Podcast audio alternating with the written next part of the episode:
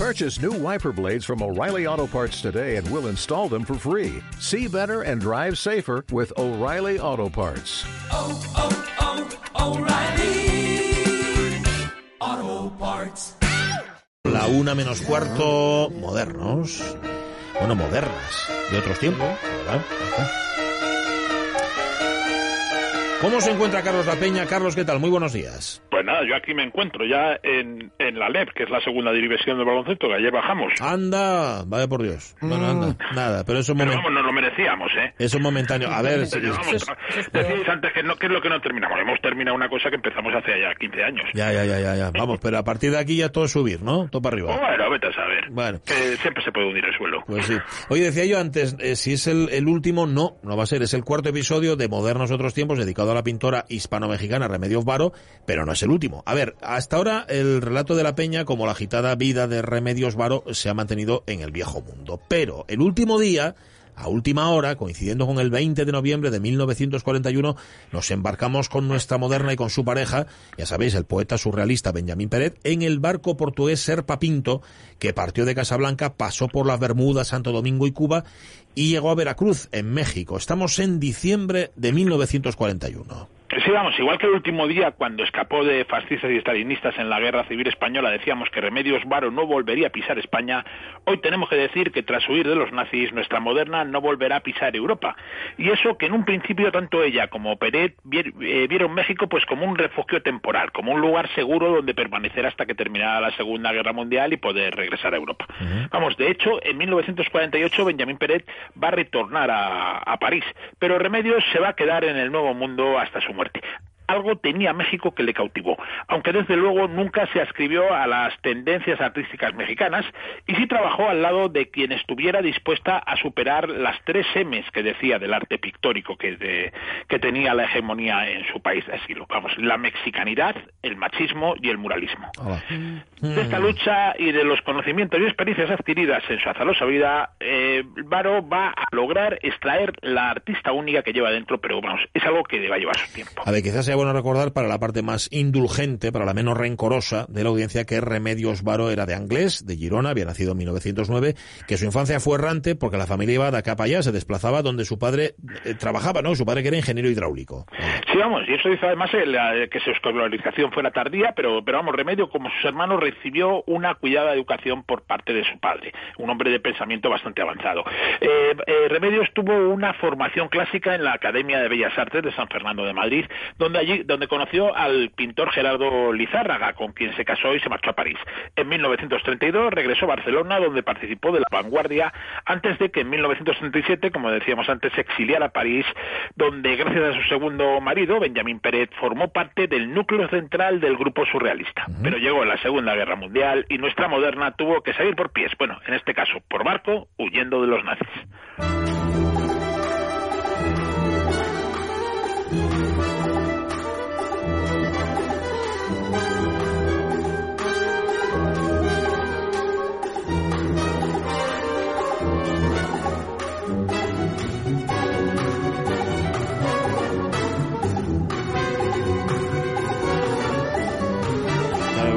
Necesitar otro disco externo de estos, solo para meter la música que nos trae cada lunes Carlos La Peña, para iluminar estos modernos otros tiempos, que me encanta toda. Esto es La Ciudad, eh, eh, suena La Ciudad, digamos que es eh, una parte de un ballet más grande, un ballet en dos actos, El Día de los Muertos, así se llama, escrito por el compositor y pianista mexicano Eugenio Toussaint. Promovido por la UNAM y la Universidad de Arizona, El Día de los Muertos se estrenó en Phoenix en el año 1996. Ya sabéis que los ballets tienen una historia, la trama es, es una historia de migrantes que atraviesan la frontera entre Estados Unidos y México y relaciona Halloween con el Día de los Muertos, lo cual hace también que relacione los ritmos mexicanos con el jazz y con el rock. Eugenio Toussaint no tiene que ver con Alan Toussaint, con el pianista y músico de Nueva Orleans, es un compositor autodidacta cuya obra navega con igual soltura por el jazz que por la música, concierto. Ahí está.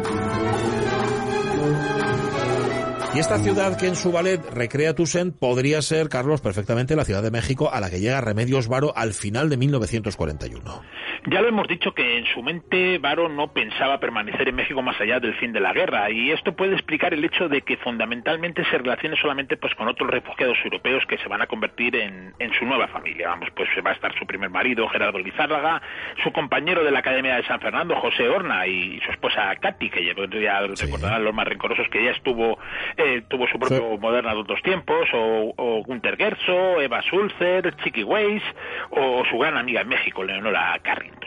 Algunos ya formaban parte de su círculo surrealista en París, pero otros no. Porque también tenemos que recordar que la plana mayor de los surrealistas acabó en Estados Unidos, un país que vetó por motivos ideológicos y políticos la entrada de Peret.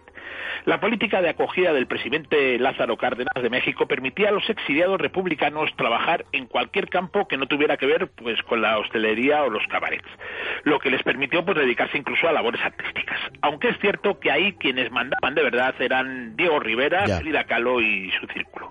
Y el muralista no tenía muy buen concepto de los españoles. Por otra parte, Peret desconfiaba totalmente de Rivera porque sospechaba que había estado relacionado con, con el asesinato de Trotsky. Ah, eh, si en París no había disfrutado de gran solvencia económica, aunque no tenía un duro, en México la cosa no va a cambiar mucho, ¿no? Sí, vamos, los ingresos de la pareja que, alquila nada más llegar a un apartamento destartalado en el número 18 de la calle Gabino Barreda, pues vienen casi siempre de remedios, que durante la guerra pues realizó montajes para la Oficina Británica de Propaganda Antifascista, que trabajó en una elegante tienda de decoración y que diseñó figurines y especialmente sombreros para producciones teatrales, entre ellas la que hizo el gran marchagal del ballet Aleco.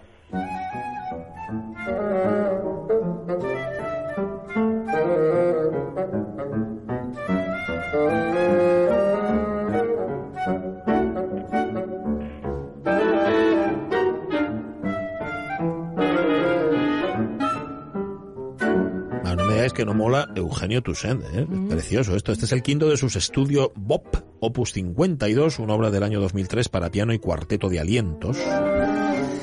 música de cámara que se maneja muy bien en la frontera esa entre el jazz, la música clásica. Eugenio Toussaint es del 54, 9 de octubre del 54. Nació en Ciudad de México, decíamos que es compositor autodidacta. En los 70 fue pianista de grupos de jazz mexicanos antes de emigrar a Estados Unidos en el 79. Allí completa su formación y trabaja con Herb Albert, eh, y será director musical de Paul Anka. Ni más ni menos. Cuidado, ¿eh? Pero bueno, a ver, sigamos con nuestra moderna, con Remedios Varo, que sin divorciarse, Carlos se va a volver a casar.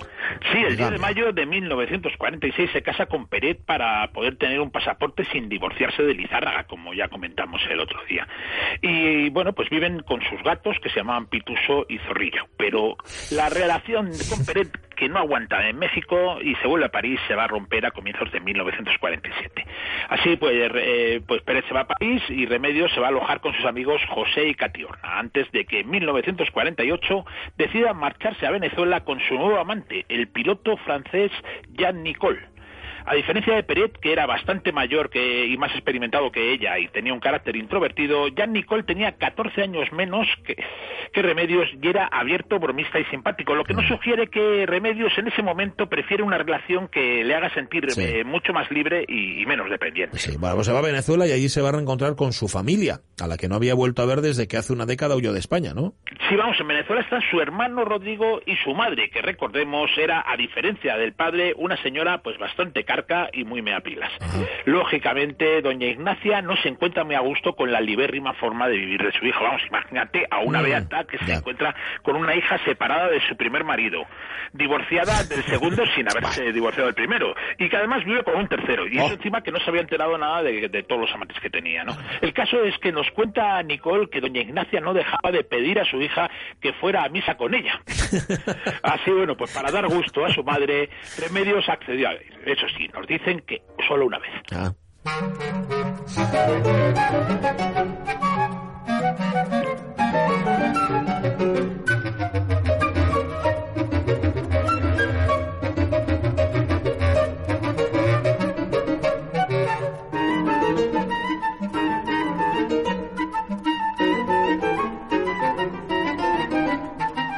Las cinco miniaturas de Paul Klee, la tercera en concreto, que compuso el mexicano Eugenio Toussaint en el año 1993. La obra es un encargo del trío Avante, aunque aquí escuchamos otra versión, la del Ensemble 3.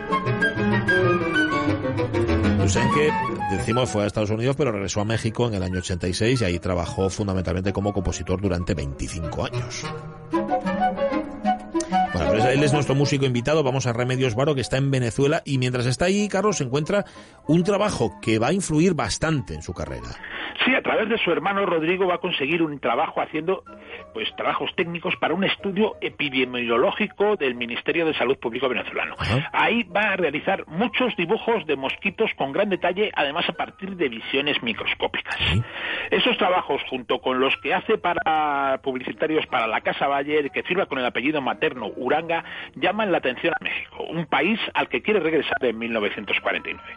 Lo que pasa es que el trabajo este que ha tenido no le da pasta para volver y para financiar la vuelta decide ir con su amante al Orinoco a buscar oro. Ah, bien. Vamos, de hecho encuentran unas pepitas, pero apenas le sirven para comer. Al final es su amiga Eva Sulzer, que ya estaba forrada de familia, que le paga el billete. Ya más fácil pedírselo a Eva Sulzer, ¿no? que le pague, págame el billete y así no tengo... Bueno, hemos hablado de pintura como recurso alimenticio, pero casi no hemos hablado de arte, Carlos. Bueno, ya hemos dicho que durante todos estos años nuestra moderna ha realizado muchos trabajos en los que tenía mucho que ver su arte, pero, pero quizás os habéis fijado en que en todo el capítulo de hoy no hemos hablado No. ni de cuadros, ni de exposiciones, ni de nada de eso. Y eso tiene una explicación muy sencilla, y esta explicación, como si fuerais habitantes de Villar del Río, os la voy a pagar. Ahí está. Nos hemos, no hemos hablado de, de pintura porque durante los primeros años en México Remedios Varo no pinta nada. Ya. Dice ella, vine a México buscando la paz que no había tenido ni en España, la España de la Revolución, ni en Europa, la de la terrible guerra. Para mí era imposible pintar en medio de semejante angustia. Así, pues va a necesitar un tiempo para ganar espacio frente también frente a la ortodoxia del surrealismo y particularmente la de la de su marido entonces Benjamín Pérez. Así va a emprender un viaje interior para descubrirse a sí misma y a su propio arte y a finales de los años 40 va a empezar a encontrarse.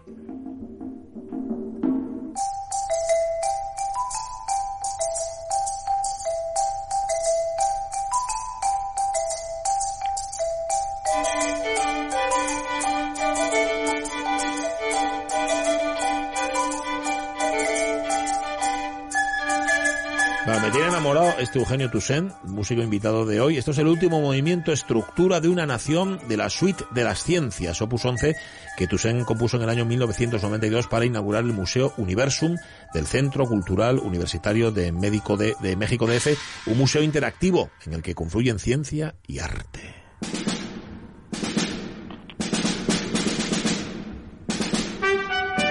Prove murió, ¿eh? Eh, Eugenio Toussaint murió con 56 años el 8 de febrero de 2011 en Ciudad de México a causa de una sobredosis de antidepresivos. Bueno, estamos casi al final de este capítulo, cuarto capítulo con Remedios Varo, y aún no hemos hablado de la que fue su mejor amiga, la pintora Leonora Carrington. Si vamos, Leonora Carrington y Remedios Varo se conocen en París, en el Café de los Surrealistas, en Les Deux, Les Deux Amagots. Eh, Leonora era ocho años más joven que nuestra moderna y mantenía por entonces una relación con Max Ernst, que se rompió cuando el pintor austriaco tuvo que huir de Francia por el estallido de la, de la Segunda Guerra Mundial. Ya sabes, eh, austriaco en, en Francia, cuando están en Uh. guerra los dos países, pues mal rollo, ¿no?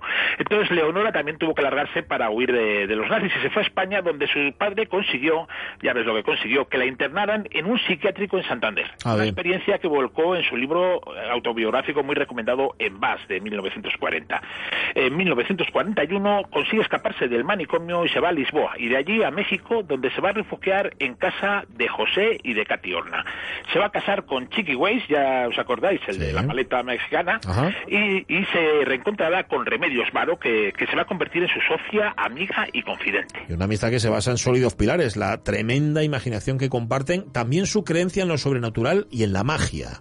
Sí, vamos, además las dos lo habían pasado mal, se consideran bichos raros, excéntricas e incomprendidas y encontraron en la otra un alma gemela, alguien a quien no tenían que dar explicaciones y sobre todo alguien que no iba a intentar socavar sus visiones a base de meterles el sentido común, lo que más odiaban, ¿no? Ya. Durante 20 años se vieron a diario y además se escribían cada día, se enviaban cartas y notas, algunas ilustradas y otras con un lenguaje propio que solo ella se entendía. Hicieron juntas de todo y no podía ser de otra forma, escribían cadáveres exquisitos. Según su última pareja, Walter Greuen, las dos pintoras hablaban de todo menos de pintura. El promotor austriaco asegura que las dos artistas se hicieron hicieron inseparables cuando Remedios volvió de Venezuela. Un día, dice Grewen, Leonora se invitó a casa de Remedios escribiéndole vamos a beber de tu tequila. En 1952 y Remedios Varo va a dejar de hacer sus dibujos publicitarios, esos que firma como Uranga, y va a dedicarse exclusivamente a pintar cuadros. Por fin se conoce y sabe cómo expresarse. Ahora solo queda saber cómo le va a recibir el mundo. Y de esto pues hablamos ya el lunes que viene, pero ya os adelanto que va a triunfar. Ah, bueno, vale, vale. Bueno, va a triunfar, no sabemos cuánto le va a costar triunfar, además en, ese mundo tan, tan machista y demás, pero, pero bueno, al final sí, al final lo consigue. Em, gracias, Carlos La Peña. Abrazo fuerte. A vosotros siempre. Bueno, eh, dos por uno, lunes. dos por uno como siempre, como cada lunes. eh, Eugenio Tusen en la música y Remedios Varo en nuestra moderna de otros tiempos. Y mañana volvemos, Sonia Villaneda. Lo haremos, sí, Y señor. Jorge Alonso volverá también. Hombre. Y, hombre, y a volver, Omar Caunedo creo que vuelve también. Y Elena Román. Y hombre, y Pablo Fernández, si no vuelve él. Y Pachi Poncela. Ahora Mañana las Guille. Fiesta en Oviedo. Y es verdad, mañana martes de campo, bollinos preñados. Ala, mañana más. El tren de RPA, noticias.